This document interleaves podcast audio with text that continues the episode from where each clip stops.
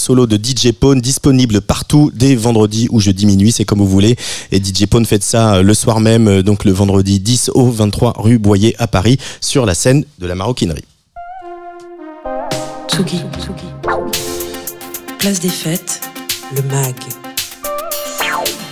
Antoine Dabrowski. Sur la Tsugi Radio.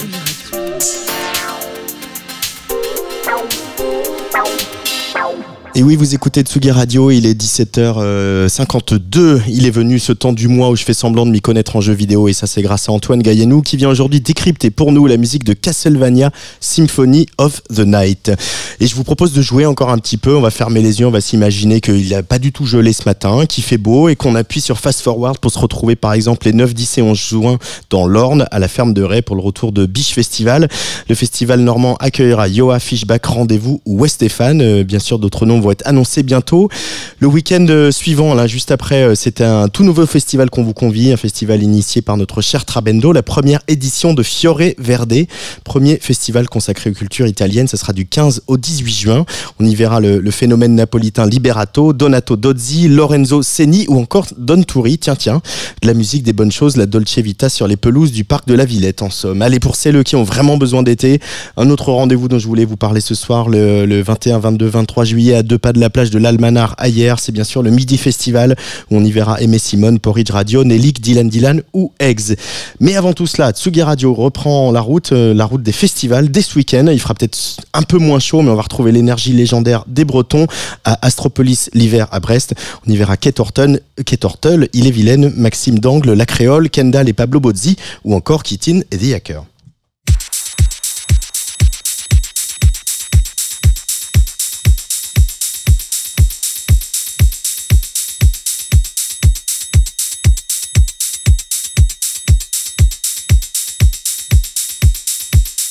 Vous êtes bien sur la Tsuga Radio et maintenant c'est Kitin et The Hacker. Le duo électro-techno est de retour après 12 ans d'absence avec un morceau à tiroir qui évoque à la fois les apéros Zoom du confinement et un bar grenoblois le 1900 où les musiciens et leurs proches ont leurs habitudes depuis des années. On écoute 19.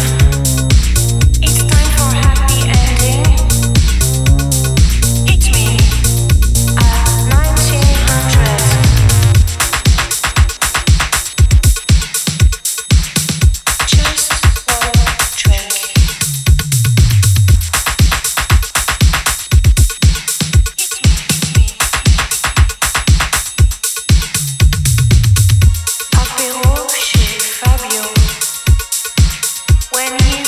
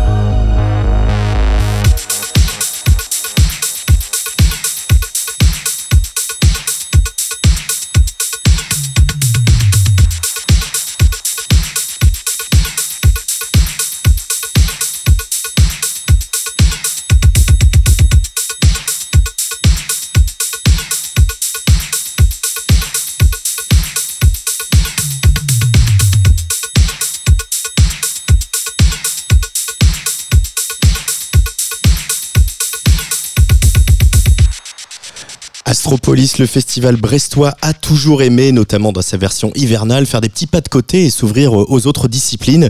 L'invité de cette partie MAC de Place des Fêtes est originaire de Saint-Brieuc, mais c'est à Orléans qu'elle officie en tant que directrice du Centre chorégraphique national de la ville.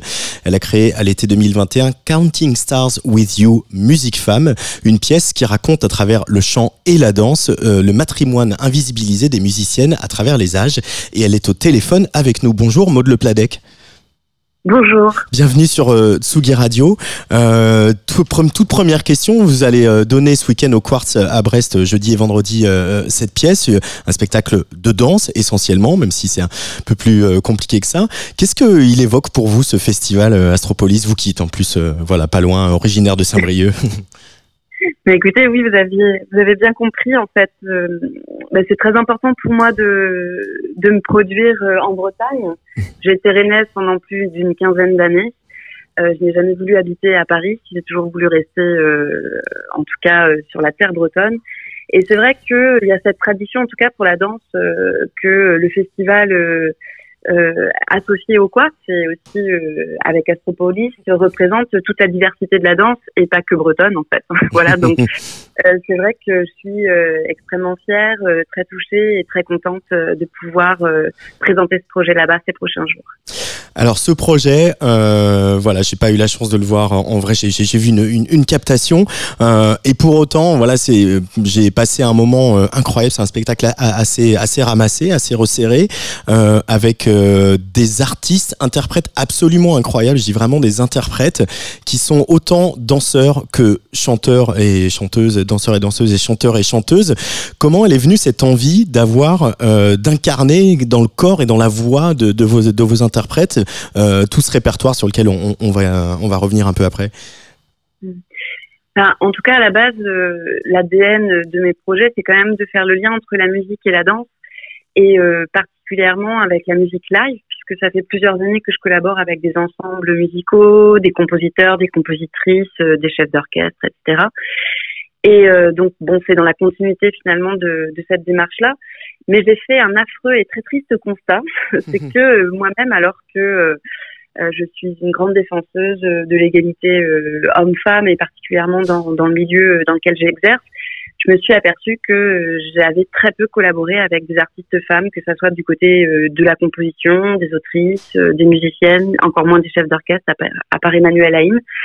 Et du coup, j'ai eu un peu envie comme ça de faire une pièce manifeste, euh, manifeste poétique, c'est toujours comme ça que je, je, le décris, qui rassemblerait mon histoire euh, de, de, la musique au féminin. Voilà. Donc j'ai commencé euh, par évidemment stalker, écouter énormément d'œuvres chantées particulièrement, mais aussi exécutées, enfin jouées. Euh, écrite par des femmes depuis une époque très lointaine, puisque euh, il y a une des pièces qui, qui est en fait euh, un chant byzantin interprété par et composé par Cassia, et jusqu'aux musiques actuelles.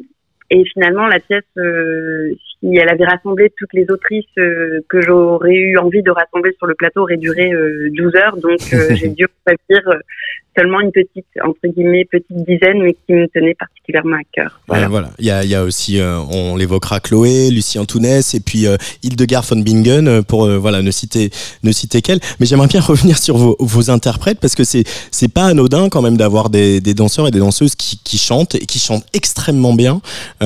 et qu'est-ce que pour vous ça permet ça à la chorégraphe et que vous êtes oui, c'est vrai que c'est pas anodin, c'est même très rare. Euh, j'ai dû aller les chercher très et certaines. Euh, bien, en tout cas, ça propose euh, un, tout un comment dire un spectre d'exploration physique euh, beaucoup plus large que euh, la danse à, à, proprement dit. C'est-à-dire mhm. que et en même temps, pour moi, le souffle, c'est l'extension du mouvement, de la même manière que le mouvement, c'est l'extension du souffle. Donc finalement, il y avait une symbiose assez naturelle entre ce que les danseurs devaient chanter et la chorégraphie que j'imaginais. Alors je dis naturel, mais euh, ça veut pas dire facile parce que parfois c'est contradictoire puisque chanter du café en courant c'est impossible. Pourtant on l'a quand même fait. Euh, ça voilà, donc c'était aussi euh, ça apportait des contraintes intéressantes qui me permettaient d'aller au-delà de, de, certaines visions que je pouvais avoir a priori, voilà. Et puis ça a été pour les interprètes je dirais, un, un, terrain de jeu extraordinaire puisqu'ils ont découvert leur voix pour certains et certaines, d'autres perfectionné leur mouvement. Pereja, en fait, c'est un chanteur qui n'avait très, pas que très peu dansé et euh, Chandra euh, Grandjean, pour ne citer qu'elle, euh, mm. chante extraordinairement bien, mais ne le savait même pas. Voilà, donc donc c'était voilà beaucoup de découvertes et surtout euh, une recherche très approfondie et très très riche pour nous tous. Hum. Et, et, à la fois, c'est vrai que les polyphonies, elles donnent euh, aussi corps à, à, une musique et à un spectacle. C'est-à-dire que c'est tous ces moments euh, où vos, vos, artistes se, se, répondent. ça, fait, ça donne presque comme si c'était une troisième ou une quatrième dimension à, à ce qu'on peut voir du plateau. Vous êtes d'accord, Maud Le Planec? Oui, c'est exactement ça. Vous dites même mieux que moi. Moi, j'ai l'impression d'avoir chorégraphié l'invisible, en fait. Il y a un peu quelque chose comme ça, c'est-à-dire que non seulement on arrive à, un spectacle total où euh, vraiment il y a euh, cette forte euh, interdisciplinarité entre la musique de, de Chloé, le chant des danseurs et des danseuses, le mouvement, mais aussi les lumières. Et c'est vrai qu'on arrive à articuler comme ça une sorte de voilà de choses que que l'on perçoit pas vraiment comme ça à, l'œil libre, je vais dire, et que, que l'on ressent à travers euh, euh, ce fort mélange entre euh, finalement ce que ce que l'on voit et ce que l'on entend, voilà.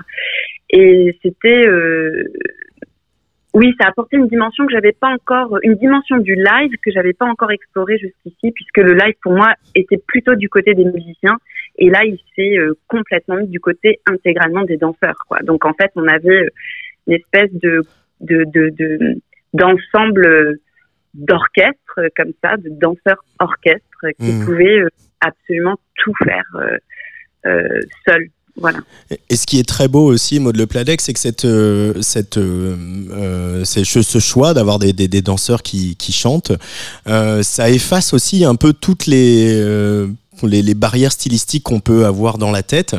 Et, on se rend compte que finalement de, cette œuvre euh, qui vient de l'époque byzantine à la musique de Chloé ou de Lucie Antounès, tout ça n'est qu'un continuum et c'est aussi ça que ça raconte, c'est une, votre vision d'une partie de l'histoire de la musique composée par, par des femmes. Et finalement, cette, euh, comme on a retiré essentiellement les arrangements, que c'est essentiellement vocal, même si sur la fin il y a un peu plus d'instruments, ça, permet ça aussi, ça permet de, voilà, de faire tomber des barrières, de se dire que eh ben, la musique c'est la musique, point. Euh, il y a 2000 ans ou aujourd'hui Oui, mais merci, parce que c'est exactement ce que j'ai cherché. Et je crois que ça tient effectivement beaucoup à la dextérité des, des, danseurs et des danseuses de pouvoir effectivement nous faire traverser euh, la pièce comme un voyage. Voilà, un mmh. voyage à culturel, géographique, euh, euh, et pourtant il y a des vrais chocs de culture, hein, parce que quand on passe, euh, euh je sais pas, euh, de Barbara Strozzi à Elysia Crampton, ça n'a absolument rien à voir. Donc c'est eux et leur faculté finalement à, à nous faire passer d'un registre de corps et d'un registre de voix à un autre.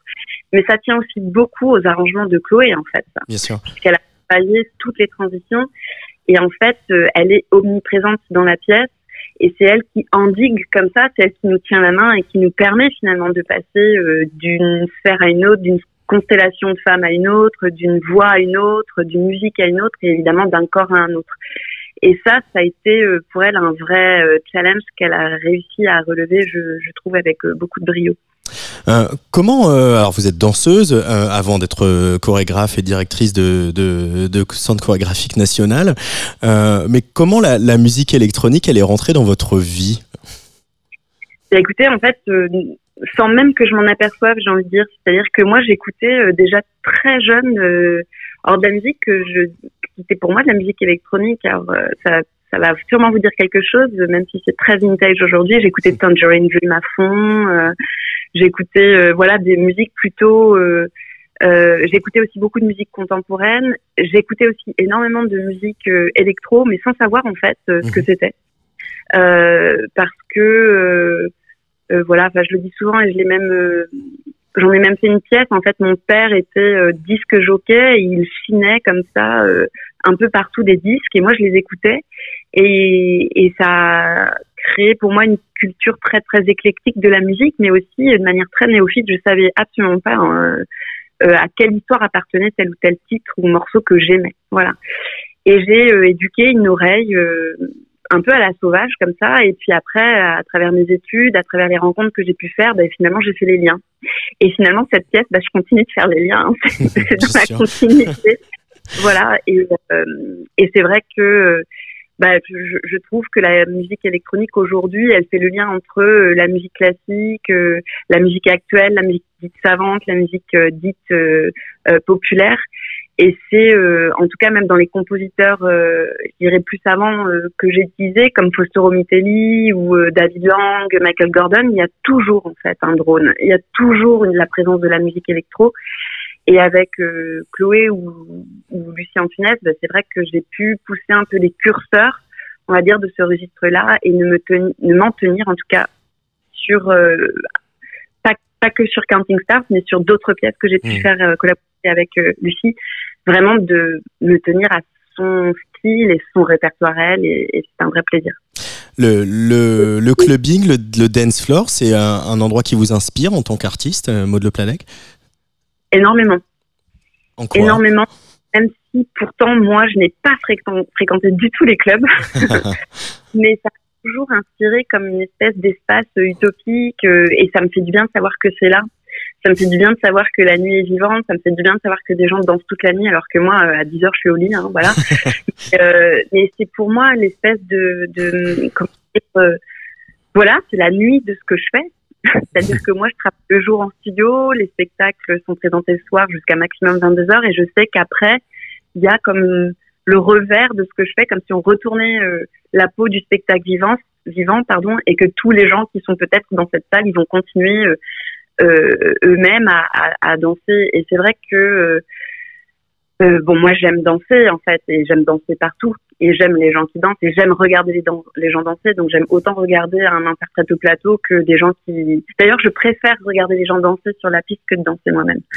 voilà. Euh, non, non, ça m'inspire énormément, et je trouve que c'est aussi un endroit culturellement, socialement, politiquement très fort en fait, euh, et qui euh, qui est aussi un endroit où, où, on revendique des choses et d'où aussi des, des, des danses et des communautés émergent. Mm. et qui sont des communautés en fait alternatives, euh, des communautés euh, minoritaires, mais qui en fait défendent finalement une vision de, du monde qui est beaucoup plus proche de, mm. de la mienne. C'est ce que euh, vous avez dit au micro d'Arnaud Laporte sur France Culture. Une pensée peut traverser les corps. J'aime, j'aime beaucoup cette, cette formulation. Dernière question, Maud Le Pladec. Euh, vous êtes à la tête d'un centre chorégraphique national. Euh, vous n'êtes pas si nombreuse à diriger des scènes nationales, que ce soit en danse ou en théâtre en, en, France. On l'a encore vu bah, avec euh, une récente nomination au théâtre du Châtelet où deux femmes étaient dans la shortlist et un homme est sorti du chapeau, quel que soit son, son, son talent et son parcours, bien sûr. Euh, pour vous, même dans la danse et ce spectacle sans doute Counting Stars with You, Musique Femme, euh, y contribue. Euh, il y a encore du chemin à faire et le rôle des artistes, c'est de continuer à alerter sur ces questions de, de parité, d'égalité, de diversité. Mais malheureusement, oui, il y a encore du chemin à faire. J'aimerais vous dire le contraire, mais euh, effectivement, les exemples que vous citez sont très parlants.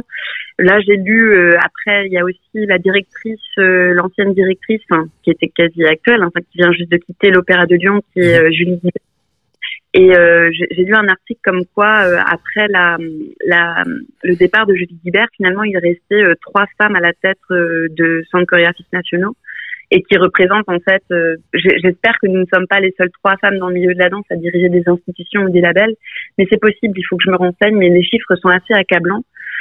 Euh, oui, euh, je, je, pense que, en tout cas, je, chacun euh, définit son rôle. Moi, je sais que ça, ça m'importe euh, beaucoup de d'être porte-parole de cette cause-là et de militer au maximum et même de mettre des actions en place pour que euh, la place des femmes soit plus grande dans le milieu de la danse. C'est la raison pour laquelle au CCN, euh, au CCN d'Orléans, on a un petit festival exclusivement dédié euh, à la création féminin. C'est la raison pour laquelle aussi, pour les résidences d'artistes, on fait très attention qu'il y ait au moins 50% d'hommes et 50% de femmes, voire on essaye même de mettre un peu plus de femmes pour relever la moyenne, on va dire, à l'échelle mmh. nationale. Bah voilà, c'est vraiment des actions très concrètes qui, euh, qui, en fait, tant que les mœurs ne changent pas, je crois beaucoup au quota. Voilà, bon, je le dis comme ça, mais c'est vrai. Et, et, et c'est malheureusement, à mon sens, par là qu'il faut passer encore aujourd'hui.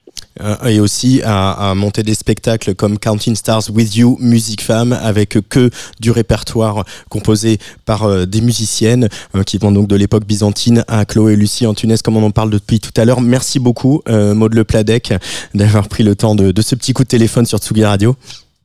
Merci, c'était un plaisir. Merci beaucoup. Euh, et jeudi et vendredi, donc, euh, ce spectacle, vous le donnez au Quartz à Brest. Le 14 février, il y aura Avignon. Et puis, un petit peu plus tard, au printemps, Clermont-Ferrand, Saint-Brieuc, le Carreau du Temple à Paris ou encore Le Mans. Et pour se quitter, on va écouter Chloé, Dark Room, bien sûr, un extrait de la bande-son de ce magnifique spectacle. Au revoir, à bientôt. Au revoir, merci.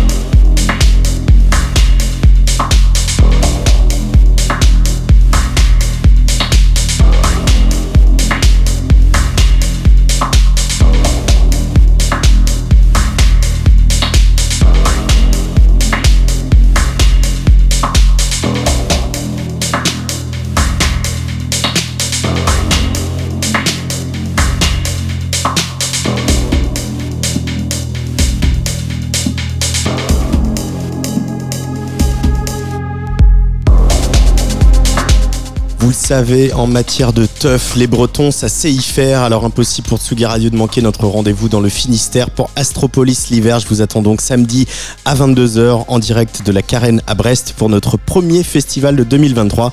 Je recevrai Infravision, aka euh, Pablo Bozzi et Kendall, mais aussi Kitty, Neddy Hacker, Maxime Dangle ou encore le duo La Créole. Tsugi.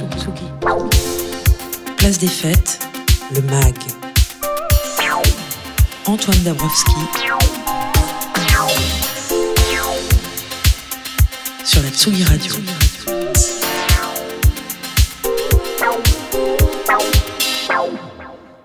Tous les mois, on regarde ce qui se passe dans nos consoles de jeux avec notre spécialiste euh, Antoine Gaillanou. Salut Antoine. Salut Antoine, toujours le plaisir, le, ce studio qui est si, si agréable. Oui, et ça fait plaisir de, de t'avoir en face de nous. Tu as bravé la grève Ah pour venir euh, jusqu'à nous et ça, ça fait plaisir. Allez, premier extrait de musique, histoire de se mettre dans l'ambiance.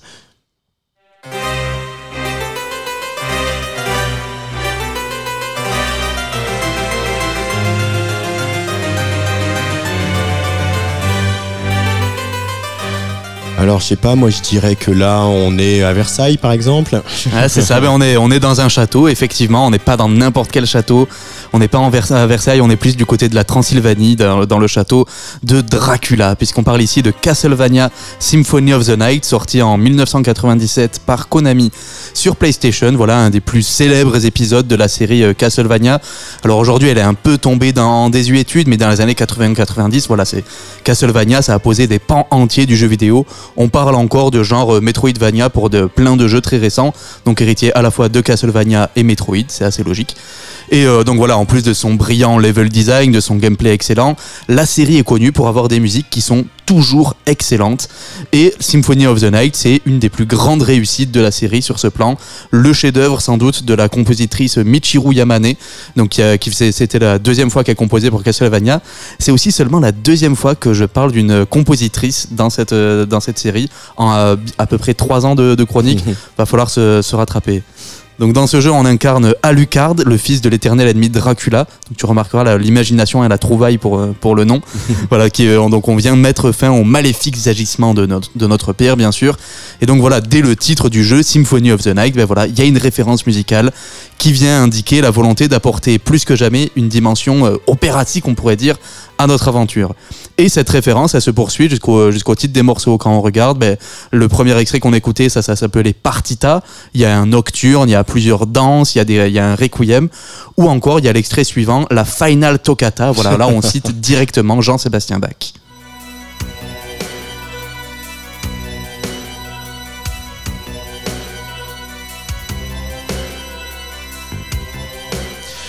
Alors, on, on- on est chez Bach, mais on est un peu chez Switched on Back, comme dirait Wendy Carlos.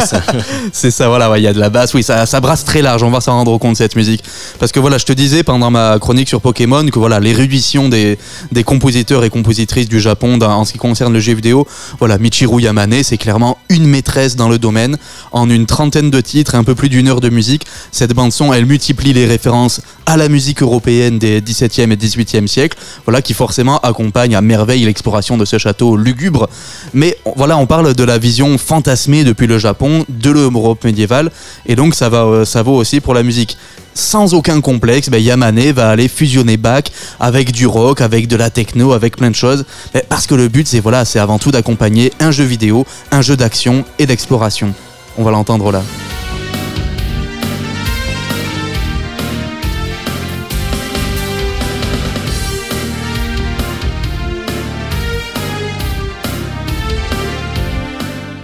Ah vraiment moi, c'est son midi un peu crado, c'est toute mon enfance. hein. Alors j'ai pas joué à ce jeu-là, mais vraiment ces sonorités là, vraiment c'est que ça, ça me replonge en chaque fois dans une nostalgie. Et je pense qu'on qu'on peut retenir de l'usage de ces sons MIDI, c'est vraiment le côté décomplexé. L'orgue d'église va se confronter au synthé qui tâche, aux guitares électriques. C'est épique, c'est tragique et ça peut aller très loin. Là, on va écouter encore un nouvel extrait, le morceau Tragic Prince. Voilà, c'est un des plus connus du jeu qui a été repris dans d'autres versions ensuite ou même dans le jeu Smash qui est la réunion de tous les héros de, jeux vidéo. Voilà, donc euh, cette fois-ci, on sort l'artillerie lourde.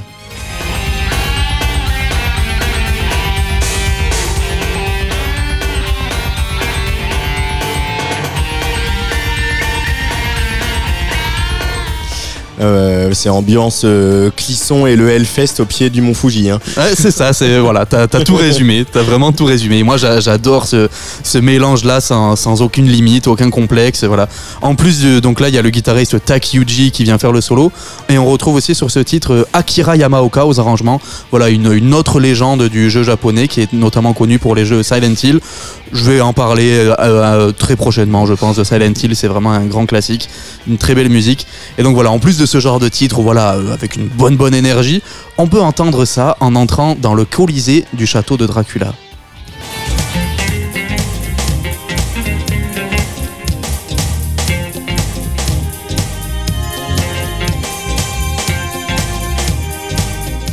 Ah, la, petite basse, la batterie qui sautille, les, même les cordes qui arrivent. Voilà, c'est quasiment disco. Ouais. C'est quasiment du disco. Et voilà, c'est ça qui rend le. Quoi.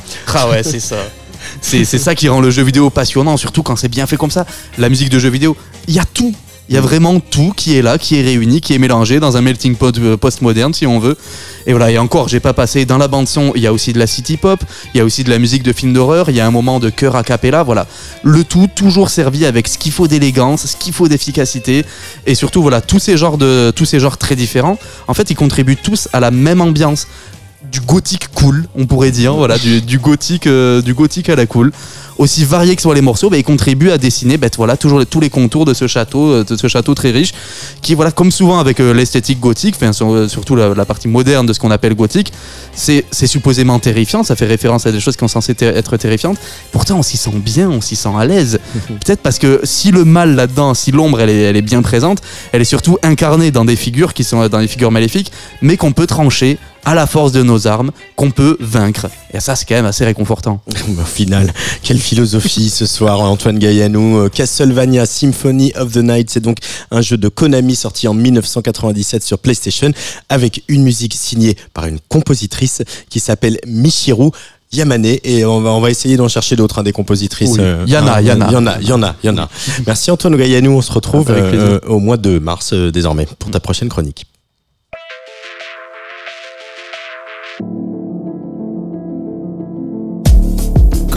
Passe à ton cou, les miroirs se figent au reflet. Au reflet.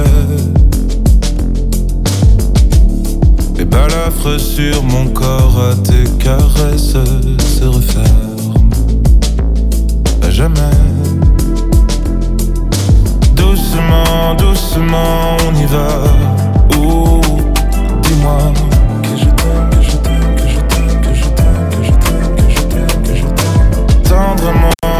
Tendrement, laisse-moi.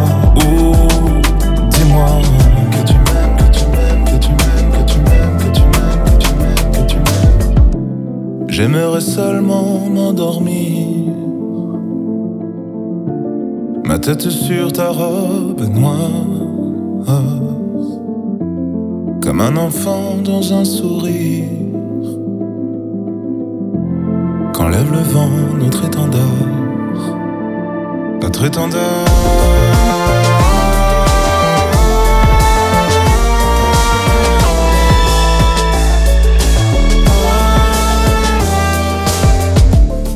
le temps passe à ton cou, les miroirs se figent en regret.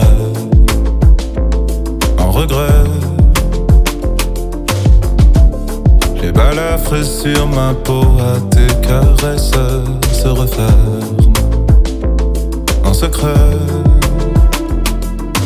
Doucement, doucement, on y va. Ouh, dis-moi que je t'aime, que je t'aime, que je t'aime, que je t'aime, que je t'aime, que je t'aime, que je t'aime. Tendrement, tendrement, laisse-moi. Ouh, dis-moi que m'aimes, que tu m'aimes, que tu m'aimes, que tu m'aimes, que tu m'aimes, que tu m'aimes, que tu m'aimes. J'aimerais seulement m'endormir. Ma tête sur ta robe noire Comme un enfant dans un sourire. Quand lève le vent notre étendard Notre étendard.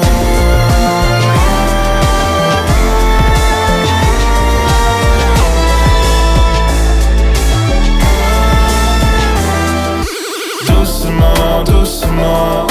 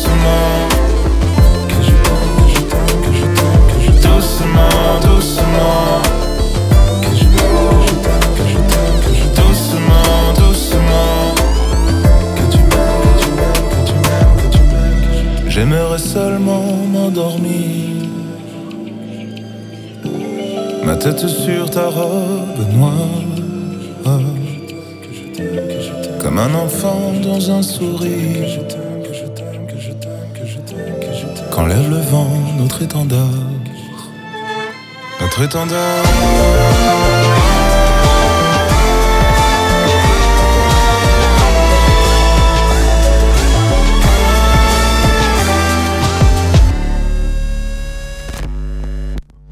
C'est une de nos découvertes maison désormais bien lancée après le succès de son titre 6 milliards. Mais ça y est, l'heure du premier album approche enfin pour Hussard.